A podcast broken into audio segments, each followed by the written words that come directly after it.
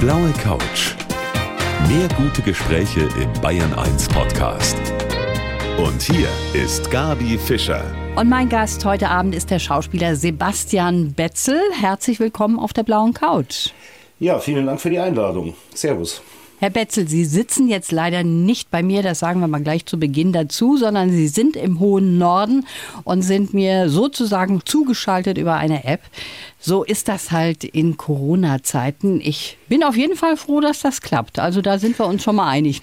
Ja, also es wird auch immer besser, weil das macht man ja jetzt schon ein knappes Jahr so, dass man irgendwelche Meetings oder Interviews via Internet löst. Und ich bin ganz begeistert von dieser App, von dieser Qualität, wie ja. ich sie auch höre.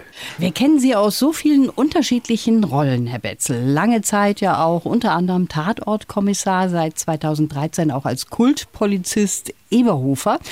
Das sind ja sehr prägnante Rollen. Wie ist das? Hat sich da bei Ihnen im echten Leben was geändert in Ihrem Verhältnis zur Polizei zum Beispiel?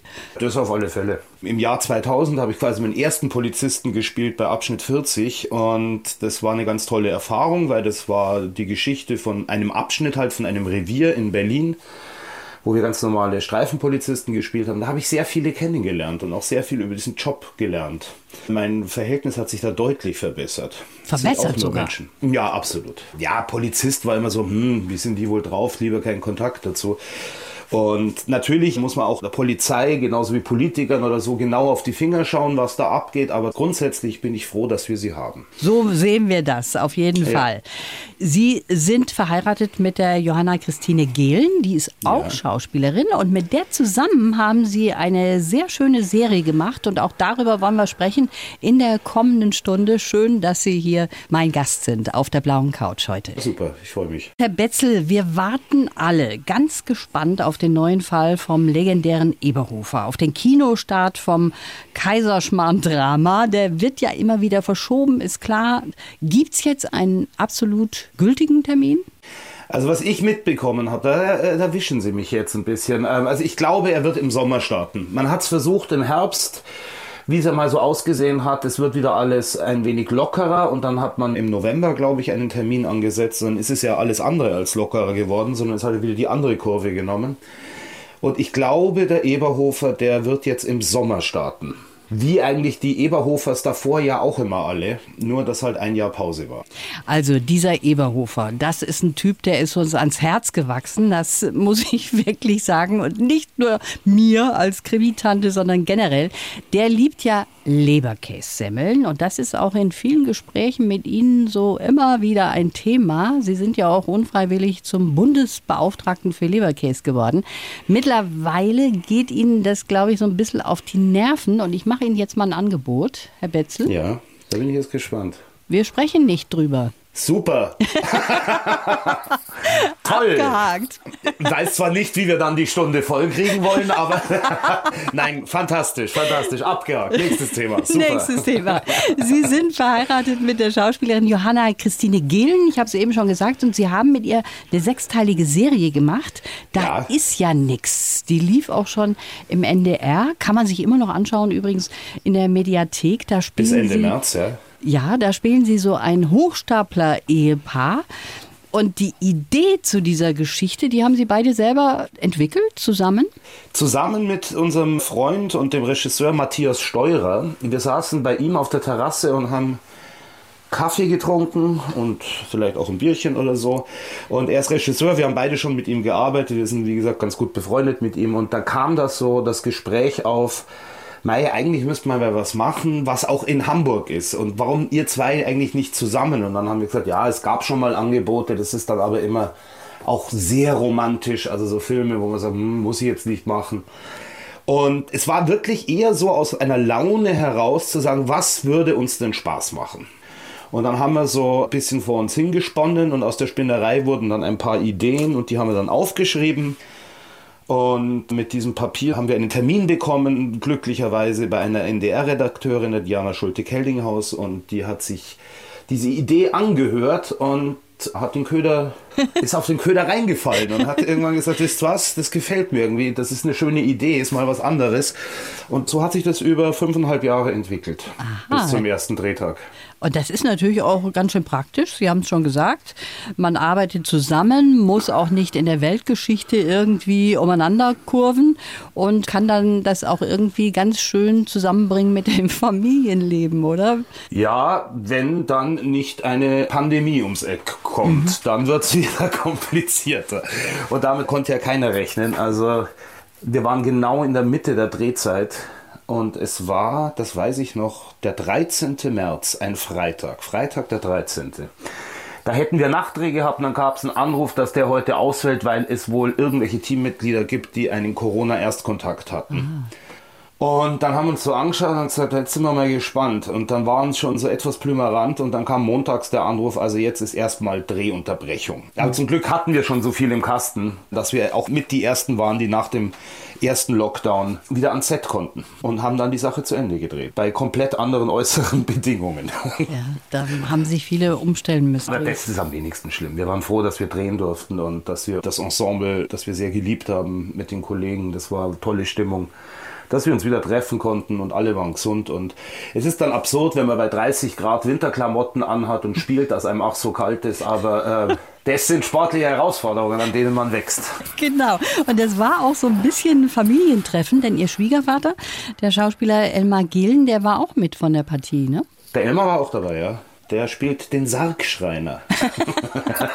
und das klingt auch nach einer großen Harmonie. Sie verstehen sich nämlich prima mit ihrem Schwiegervater, auch wenn der vielleicht so ein bisschen Probleme hat, dass Sie FC Bayern-Fan sind? Ach, das ist ihm egal. Wo er Probleme hat, dass ich nicht golfe und dass ich nicht segeln kann. Aha. Ähm, er würde mich, glaube ich, gerne am Golfplatz fertig machen, weil er wohl ein recht guter Golfer ist.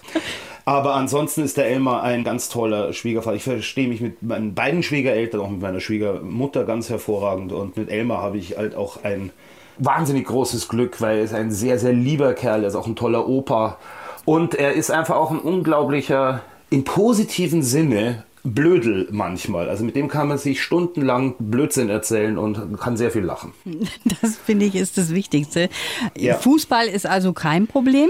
Ich Nein. finde das sehr lustig. Sie merken sich so manche wichtige Stationen im Leben mit Hilfe von Fußballereignissen. Also nach dem Motto, ah, oh, das war ja das Jahr, als wir Weltmeister geworden sind oder als der FC Bayern das Triple mal wieder geholt hat. Ja, genau.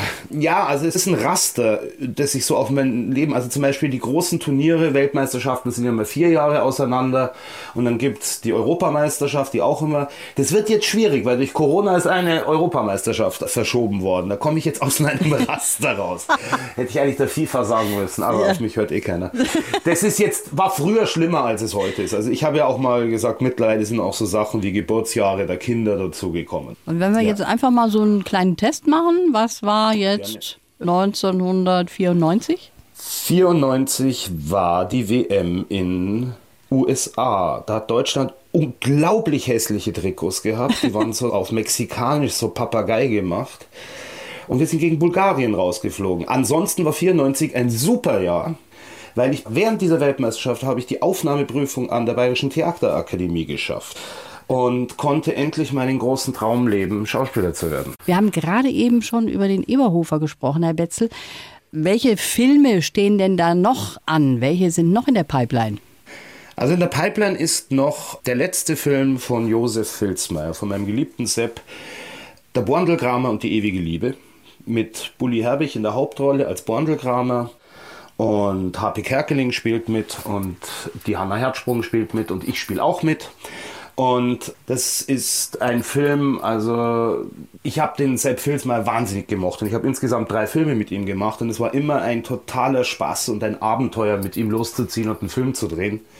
Und er war bei diesem Film so besonders nett und wieder, und es war so lustig und auch mit Bully habe ich mich toll verstanden, weil ich spiele einen Heiratsschwindler, der den Tod, den Borndelkramer in Frauenfragen coacht. Also ich bin schon tot, was ich auch ganz lustig fand in der Rolle.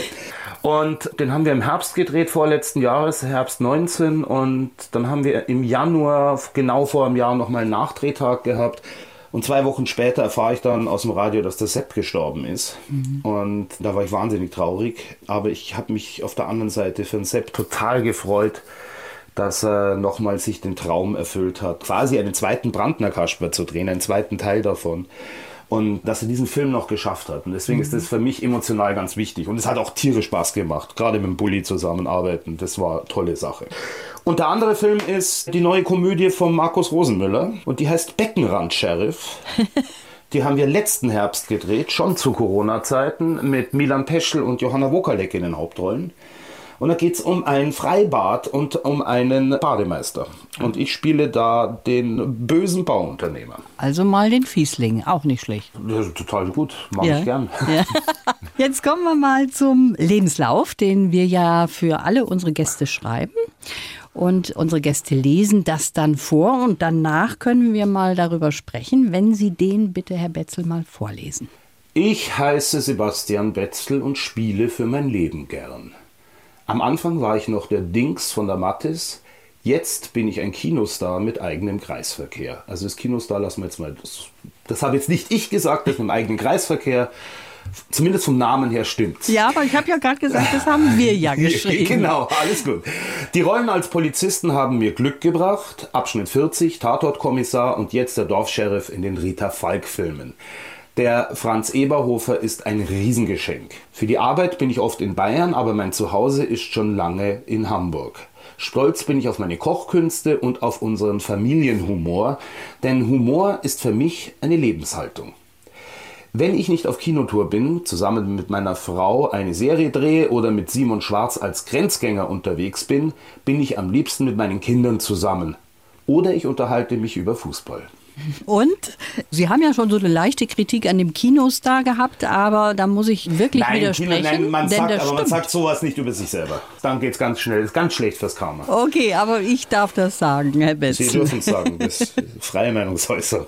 Dann schauen wir uns mal so ein paar Punkte an. Zum Beispiel, Sie können gut kochen, aber handwerklich, sagen Sie von sich selber, sind Sie nicht so begabt.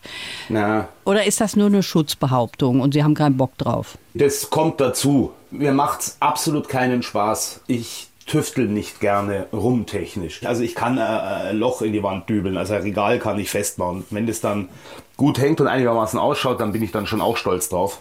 Aber es macht mir überhaupt keinen Spaß. Ich habe nicht die Geduld, die man dafür haben müsste. Ja, und ich bin einfach auch nicht gut. Ich bin da drin nicht gut.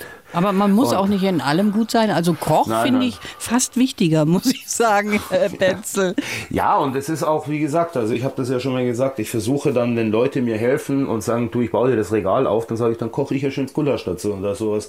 Und dann sind auch alle glücklich. Guter Deal. Außerdem, außerdem ist Kochen ja auch eine Form von Heimwerken. Natürlich, so kann Absolut. man das sehen. Wir haben jetzt gerade eben von dem Kreisverkehr auch gehört in dem Lebenslauf. Und ich finde, das ist eine witzige Geschichte, denn der spielt ja in Niederkaltenkirchen jetzt eine Riesenrolle in den Eberhofer-Krimis. Und in Wirklichkeit spielt das Ganze ja in Frontenhausen und da gibt es diesen Kreisel wirklich. Ja, Bayerns schönster Kreisverkehr. Nein, äh, wie viel Zeit ich da schon verbracht habe und wie oft ich durch den schon durchgefahren bin. Übrigens auch am Stück. Also ich glaube, einmal waren es 30 Mal am Stück mit der Kamera hinten drin. Ja, das ist aber ein wunderbares Bild von der Rita in den Büchern und vom Ed Herzog, dem Regisseur der Filme, weil das zeigt eigentlich, in welchem Kaff wir da sind, dieses Niederkaltenkirchen. Egal was passiert, er muss durch den Kreisverkehr. Also egal wohin er will, er muss einmal durch den Kreisverkehr. Aber der Kreisverkehr, der steht auch, also für das Ländliche, zum Beispiel, wenn sie psoffen sind und ihnen ist langweilig, dann machen sie im Kreisverkehr eine Bobrunde. Oder in einem Film versuchen zwei bekifft zu sagen, wie schnell schaffen wir es 20 Runden rückwärts durch den Kreisverkehr zu fahren, mangels Alternativen der Unterhaltung. Und deswegen ist dieser Kreisverkehr, der steht, finde ich, das ist ein tolles Bild, der steht so für diese Form von Kaff, wo was Niederkaltenkirchen sein soll. Herr Betzel, Sie haben im Vorgespräch gesagt, dass Sie so wörtlich, ich würde das ja nie behaupten, dass Sie mit Ihrer Wampe aufpassen müssen. Da ja, sprechen Sie wahrscheinlich jetzt vielen aus der Seele, gerade jetzt zu Corona-Zeiten. Was heißt das bei Ihnen konkret? Weniger Essen, mehr Sport? Nein, also erstmal muss man sagen mit der Wampen, ich glaube, der zweite Lockdown ist dafür da, dass man die Wampen vom ersten Lockdown wieder wegkriegt. Also ein bisschen macht es mir den Eindruck. Natürlich, es war wesentlich weniger Bewegung und man hat so viel Zeit gehabt und dann kocht man noch schöner. Nein, diese Mischung aus beiden, also sich mehr bewegen und weniger essen oder klüger ernähren. Haben Sie schon mal so eine richtige Diät gemacht? Ja, aber das bringt bei mir nichts. Also da bin ich dann das klassische Jojo. Es ist ja jetzt auch nicht so ganz schlimm. Also es ist ja so, dass ich meine Füße noch sehen kann und ich nicht Angst habe umzukippen es reicht ja schon, wenn man auf ein paar Sachen verzichtet oder ein paar Sachen umstellt und wie gesagt zum Beispiel konsequent Bewegung macht. Ja, das ist schon mal. Also jeden Tipp. Tag raus und das ist einfach auch für den Kopf total wichtig, weil sonst kriegst du einen Lagerkoller und wenn wir das nicht machen würden, gerade so als Familie mit zwei noch relativ jungen Kindern, wenn du da nicht regelmäßig rausgehst und deine Energie auch an der frischen Luft rauslässt, dann kippt die Stimmung sehr schnell. Wenn alles irgendwie gut geht, dann wird es dieses Jahr noch was mit dem Filmstart von dem neuen Eberhofer Krimi. Der siebte Fall ist das dann von diesem ganz besonderen Polizisten, gespielt von ja. meinem heutigen Gast, dem Sebastian Betzel.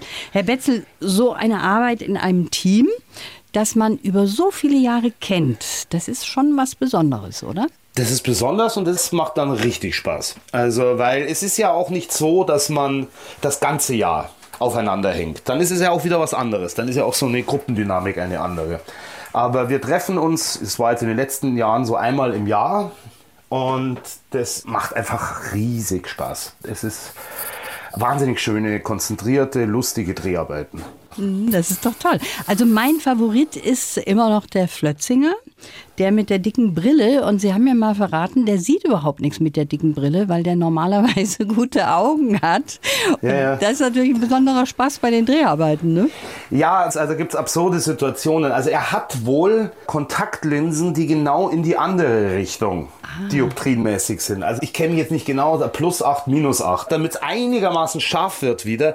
Aber das räumliche Sehen ist dann halt nicht so ganz da. Und das kann dann schon mal passieren, dass er gegen ein dickes Auto, das im Weg steht, volle Kanne reinläuft, weil er es nicht gesehen hat, weil es aus seinem Blickfeld war. Er macht das tapfer. Mhm. Er macht das tapfer. Und sein Kind, der hat ja mittlerweile auch ein Kind. Ne? Das hat drei Kinder. Drei Kinder. Ja. Und die haben auch schon dicke Brillen auf. Ja, die haben alle Brillen auf. Das war die Idee von Ed Herzog. Lötzingers Kinder haben auch dicke Brillen. Das ist echt zum Schreien. Ja, jetzt sind wir schon bei den Kindern angekommen und eben habe ich schon gesagt, wie läuft denn das im Hause Betzel? Als Mensch, der ja fürs Lehramt mal studiert hat, Homeschooling, da sind Sie ja eindeutig dann im Vorteil, oder? Überhaupt nicht. Überhaupt nicht. Also A sind es jetzt noch Grundschüler, meine Kinder, und es geht jetzt gerade auch so um grundsätzliche Sachen. Meine Frau ist da viel besser als ich auf alle Fälle, aber ich mache trotzdem mit. Also natürlich mache ich mit. Es ist wirklich eine Prüfung für alle Beteiligten. Es geht. Und es ist jetzt halt gerade so und es wird auch wieder anders werden aber es ist eine Prüfung. Also natürlich ist man auch bei den Kindern ganz anders als Vater oder als Mutter, ist was ganz was anderes als Lehrerin. Mir tun die Kleinen auch leid, weil ich meine, in der Klasse unterrichtet zu werden, ist auch was anderes, wenn da über 20 Mitschüler sitzen. Und man ist nicht immer so direkt angesprochen. Jetzt sitzt man auf einmal alleine da in einem Raum mit dem Papa und der sagt, jetzt nochmal hier diese Grundrechenarten durchgehen es ist möglich, sagen wir es mal so. Wir schaffen es und wir sind in guten Austausch mit den Lehrern und die Kinder machen das auch toll, aber es ist jeden Tag wieder so ein zäher Kampf. Und es ist einfach ein Job mehr, den man hat. Also man muss es einfach auch in seinen Tagesablauf reinbringen. Ja, gilt natürlich auch für Ihre Frau. Die ist ja auch Schauspielerin, ja, ja. mit der Sie gearbeitet haben für diese wunderbare sechsteilige Serie. Wie ist das mit der eigenen Frau zu arbeiten? Viele sagen ja, oh nee, auf gar keinen Fall. Man sieht sich den ganzen Tag dann auch noch bei der Arbeit. Andere finden es gut. Wie sehen Sie das? Also ich möchte keine Grundsätzlichkeit draus machen. Also ich finde es super. Und ich muss auch sagen, das sagen wir auch immer in Interviews und es ist auch so, das Drehen war unser kleinstes Problem. Das ist total schön. Man wird in der Früh abgeholt, fährt zum Set, da gibt es ein Catering, die stellen einem einen Kaffee hin, das Kostüm hängt im Wohnwagen, man zieht sich an, hat seinen Text gelernt und spielt mit netten Kollegen, die man gerne mag, Szenen. Das macht ja riesig Spaß. Das Problem ist dann wieder in den Alltag reinzufinden. Und wie gesagt, wie dann Corona reinkam und dann mussten wir auch schauen, wie kriegen wir das jetzt mit den Kindern betreut. Da wurde es dann ein bisschen schwierig, aber das Drehen an sich ist super, weil es mal nicht Alltag ist, sondern weil es was Besonderes ist, mhm. was man zusammen macht. Was wir auch gerne machen. Ja, und außerdem kann man sich ja auch ganz schön absprechen, wenn man sich so gut kennt, wie Sie zwei sich. Ne? Sie sagen, ja. was wichtig ist, dass der Humor passt zwischen zwei Menschen auch. Das ist bei Ihnen in Ihrer Familie auch ganz wichtig, oder? Der Humor ist für mich eine Lebenshaltung. Das ist eine Philosophie. Humor heißt nicht witzig sein oder lustig sein. Humor ist eine Haltung, wie man auf Sachen des Lebens reagiert. Und es erleichtert vieles, glaube ich. Er hat schon im Kindergarten angefangen, anderen was vorzuspielen. Der Schauspieler Sebastian Betzel, der heute hier auf der blauen Couch virtuell sitzt, sagen wir mal so, oder nicht virtuell, ne? Gar nicht. Gar nicht. Er sitzt eigentlich Nein, gar nicht. Ich sitze in Norddeutschland zu Hause. Genau Aber so ich ist es. würde gerne auf der blauen Couch sitzen. Und um diesen Wunsch Ausdruck zu verleihen, habe ich mich via Internet zu euch durchwählen lassen. Das haben Sie jetzt sehr schön gesagt, Herr Betzel. Ja, super. Ja, bei Ihnen stand auch mal der Skirennfahrer auf der Liste als Berufswunsch, bis die Mädels dann wichtiger geworden sind, oder Ja, und ich habe keine Ahnung, ob ich dafür Talent gehabt hätte. Ich wäre es halt gern gewesen. Fußballstar, Rockstar, Skirennfahrer, das waren so Sachen, die hätte ich super gefunden. Das sind aber alles Sachen, da muss man wahnsinnig viel opfern dafür und viel üben. Und das war nicht so meins. Und dann, ja klar, dann kommt die Pubertät und die ersten Verliebtheiten und was weiß ich. Und auf einmal ist alles andere wichtiger. Aber was ich immer gerne gemacht habe oder sehr früh schon gerne gemacht habe, war in der Theatergruppe von der Schule zu sein. Ich glaube, so ab der siebten Klasse war ich da eigentlich immer dabei. Und dann ist es der Schauspielwunsch geworden und da haben Sie auch gesagt, ich möchte wirklich auf eine Schauspielschule gehen. Aber mit der Aufnahmeprüfung, das war dann doch ein bisschen schwieriger. Ja, also ich war halt auch viel zu naiv. Ich wollte unbedingt an eine staatliche Schauspielschule und bei der ersten Aufnahmeprüfung konnte ich nicht einmal richtig den Text und stand da und habe das irgendwie laut rausdeklamiert und die haben einfach nur direkt Tschüss gesagt das war's. Dann habe ich erst einmal mich sehr schwer getan, um überhaupt zu checken, was will man von mir. Ich war zu doof dafür und ich war auch zu faul, ich bin zu wenig ins Theater gegangen. Ich war auch so ein Provinzfürst, so ein kleiner und habe gedacht, ah, das ist super, das geht jetzt immer so weiter. Und in diese Zeit ist ja dann auch dieses paar Semester Lehramtsstudium reingefallen und dann habe ich auch angefangen, in einem Münchner Kleinkunsttheater, dem Unterton von Jörg Maurer, Kabarett zu spielen, so ein bisschen Studentenkabarett. Und dann hat sich das so langsam in die andere Richtung entwickelt und dann habe ich ja die Prüfung geschafft. 94, Fußball-WM, wir sprachen drüber. Viele hätten natürlich aufgegeben. Sie sind fünfmal, glaube ich, durchgefallen und beim sechsten Mal hat es dann eben geklappt mit der Schauspielprüfung. Da hätten ja viele gesagt, ach nee, also jetzt war's das. Aber da haben Sie sich doch noch mal durchgekämpft. Ja, also die ersten drei Mal kann man sagen, die waren sowieso von Arsch. Da habe ich überhaupt nicht gehabt. Entschuldigung, das darf ich das überhaupt sagen? Ist egal, ich habe es gesagt. ähm, wie gesagt, ich wusste überhaupt nicht, um was da geht und ich konnte die Texte nicht richtig und war total aufgeregt und da war mir auch schon während des Vorsprechens klar, das kann nichts werden. Und dann weiß ich noch, das war die vierte oder fünfte Prüfung, das war in Essen. Und da war ich eigentlich so, dass ich das erste Mal gemerkt habe, ey, ich spiele jetzt, jetzt läuft's, jetzt ist es besser. Und da habe ich es dann wieder nicht geschafft, aber die haben überhaupt schon mal mit mir geredet. Und dann hat mich ein Lehrer gefragt, was eine vernichtende Frage war, die aber für mich total gut war und die mir total geholfen hat. Er hat gesagt, muss es denn Schauspieler sein? Und dann habe ich den angeschaut und habe mich das so selber gefragt und habe ihn angeschaut und gesagt, ja. Und dann hat er gesagt, du, dann musst du ein bisschen was ändern, weil, also sagen wir so, ich kann es mir schon vorstellen, dass das vielleicht nochmal was wird. Aber da musst du halt was ändern. Aber wenn das sein muss, dann musst du dich jetzt echt nochmal selber in Frage stellen. Und dann weiß ich noch, auf der Zugfahrt nach Hause von Essen, da habe ich da sehr, sehr, sehr viel drüber nachgedacht und dann die nächste Prüfung habe ich geschafft. Bei August Everding. Und das muss man ja sagen, war wirklich eine Instanz, ne? August Everding, das war was ganz Besonderes dann. Ja, Ihre Mutter, die hat Sie ja eigentlich unterstützt bei dieser ganzen Geschichte, auch dass Sie überhaupt Schauspieler werden wollten. Die hat ja schon sich auch erkundigt, wie wird man das denn und so weiter. Meine Eltern, also meine Mutter sicher noch ein bisschen mehr, weil die kommen auch beide aus München, meine Eltern, aber äh, die sind nicht schreiend weggelaufen, wie ich gesagt habe, ich will das gerne machen. Sondern gesagt, ja gut, wie können wir das machen und äh, dann aber gescheite Ausbildung und also da bin ich Ihnen sehr dankbar. Ja, wären Sie auch so im Fall jetzt eines Ihrer Kinder würde sagen, du Papa, das würde ich auch gerne machen? Ich würde ausflippen und sagen, es kommt überhaupt nicht in Frage. Nein, ich würde Sie davor warnen, also wenn ich ein riesiges Talent sehe, da kann man das ja eh nicht aufhalten. Und das werde ich sicher nicht tun. Außerdem sollen meine Kinder frei in ihrer Wahl sein. Ich würde sie nur warnen und sagen, stellt euch ein bisschen breiter auf, weil der Beruf kann auch fies werden.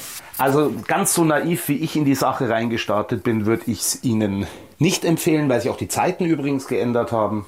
Aber grundsätzlich, mei, dann muss das halt sein. Dann muss es sein. Wie finden das eigentlich Ihre Kinder?